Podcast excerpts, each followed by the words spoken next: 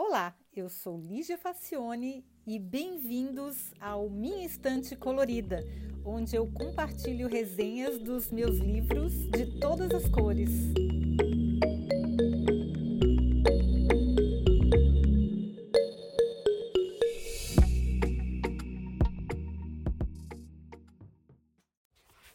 Olá!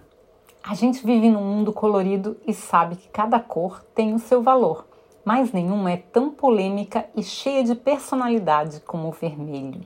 Por causa dela, reis, imperadores e até cidadãos comuns fizeram intrigas, guerras, espionagem e tingiram o solo de sangue.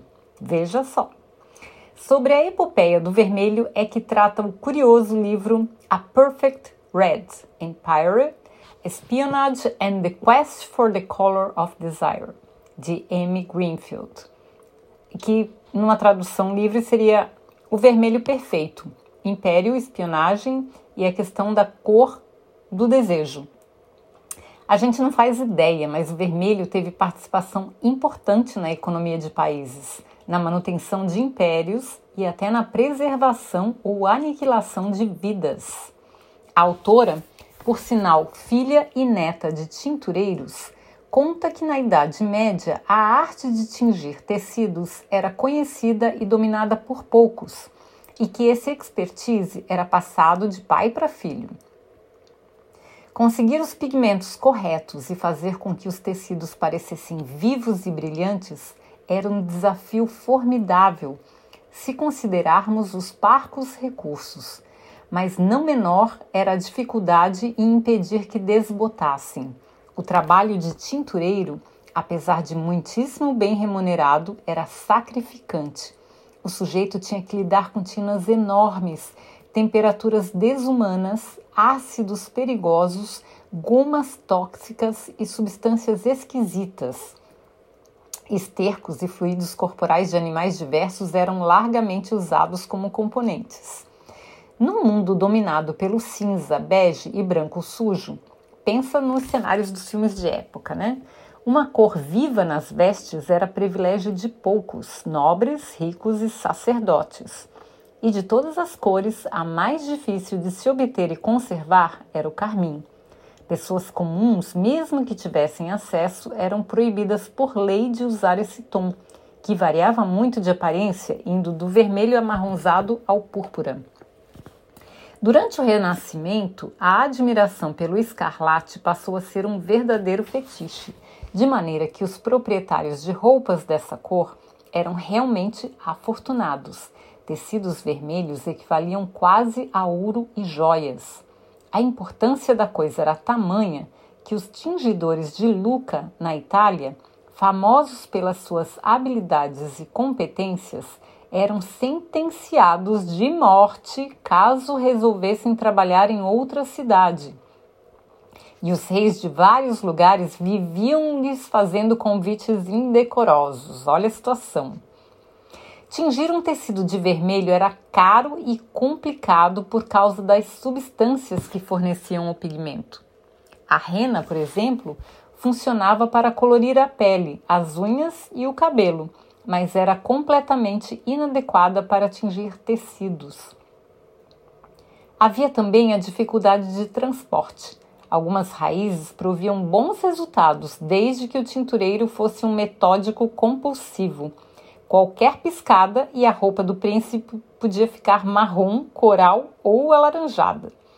Os especialistas do Império Otomano conseguiam resultados esplendorosos, mas o processo podia levar até quatro meses de trabalho duríssimo e arriscado.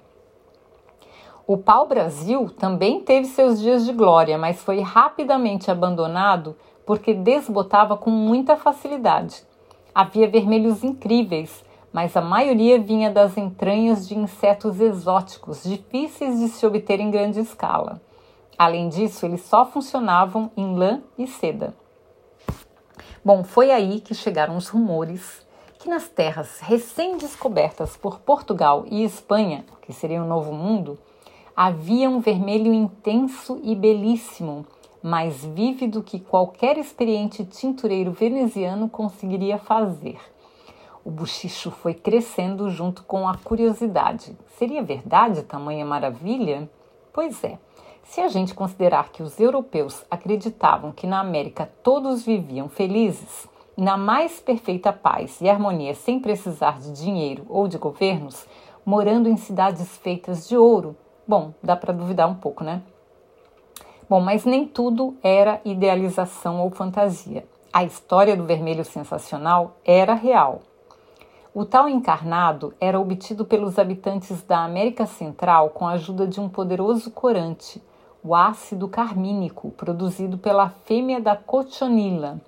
Era capaz de tingir um tecido por séculos sem desbotar pois os astecas conseguiram aprimorar essa espécie selvagem e criar uma super chonchonila, maior com mais ácido carmínico e capaz de produzir um vermelho muito mais intenso. Eu fico pensando naquelas propagandas de esmalte de batom, sabe? Um vermelho mesmo. Bom, para esse povo, dado a sacrifícios humanos e rituais sanguíneos, essa cor tinha um valor especial mesmo, o que justificava o investimento. Além do mais, até hoje a gente percebe como os mexicanos apreciam cores vivas. Eles não são tão coloridos hoje à toa. A excelência no ramo vem de muito, muito tempo. É, eles são um povo realmente colorido, dominam a arte de colorir. Que são, as estampas são muito maravilhosas. Agora imagine um bando de europeus miseráveis, tudo com aquelas roupas horríveis, tudo com cara de sujo, chegando de navio no México e dando de cara com esse mundo multicolorido. Bom, foi um deslumbre sem controle, né? Para eles, as cores eram a coisa mais luxuosa que podiam imaginar. Poucos tinham visto ao vivo um vermelho tão intenso. A inveja e a ganância destruíram a mais linda cidade asteca que já existiu, e o vermelho passou a ser uma cor infeliz para aquele povo. No outro lado do oceano, porém, a glória da Xoxonila estava apenas começando. Os antigos mexicanos produziam o pigmento de Xoxonila em quantidades industriais e boa parte passou a ser enviado para a Europa até se tornar um ingrediente indispensável para a indústria têxtil. Bom, mas como tudo na vida, quando ficou comum, acabou caindo de moda. Mesmo assim, o pigmento também servia para fazer o dificílimo preto absoluto, e os nobres, a exemplo de Steve Jobs e do pessoal mais cool assim de hoje, passaram a usar essa não cor por muito tempo. A chochonila também começou a ser usada para fabricar cosméticos como blush e batom, tinta para os mestres pintores, que eram Tintoretto, Vermeer, Rembrandt, Rubens, Van Dyck. Todos eles desfrutavam dos benefícios do besourinho famoso. E corante também para alimentos. Esse pequeno inseto se alimentava e vivia pendurado num tipo de cacto que crescia no México, motivo pelo qual, por muito tempo, o país foi o principal fornecedor mundial de pigmentos. No meio disso, houve intrigas, piratarias, batalhas e muito estresse. Depois da independência mexicana, a Guatemala e as Ilhas Canárias assumiram a dianteira da produção mas só durou até a descoberta de corantes sintéticos muito mais baratos e abundantes, o que levou os fornecedores do pigmento animal à bancarrota. Hoje, a tiotionila é usada somente é, é, usada artesanalmente por índios mexicanos e um pouco da produção vai para corantes alimentícios naturais, mas a escala nem se compara aos áureos tempos, né? Eu depois conversei com uma menina e ela disse que, que se usa bastante ainda o tiotionila. Inclusive na indústria alimentícia é usada bastante. Os veganos não, não usam, né? A, porque a chanchonila é um animal e eles não usam nada derivado de animal. Mas tem muita produção ainda que depende da chuchonila. E pensar que esse pequeno inseto, hoje, pelo menos no Brasil, é uma praga de jardim, né? É aquele pulgão que deixa as manchinhas brancas nas folhas da sua adorada samambaia. A Tchotchonila caiu em desgraça, mas o vermelho continua forte, apaixonante, sedutor e deslumbrante, seja lá qual for a maneira de consegui-lo. Ou, como lembra a famosa banda britânica Simple Reds.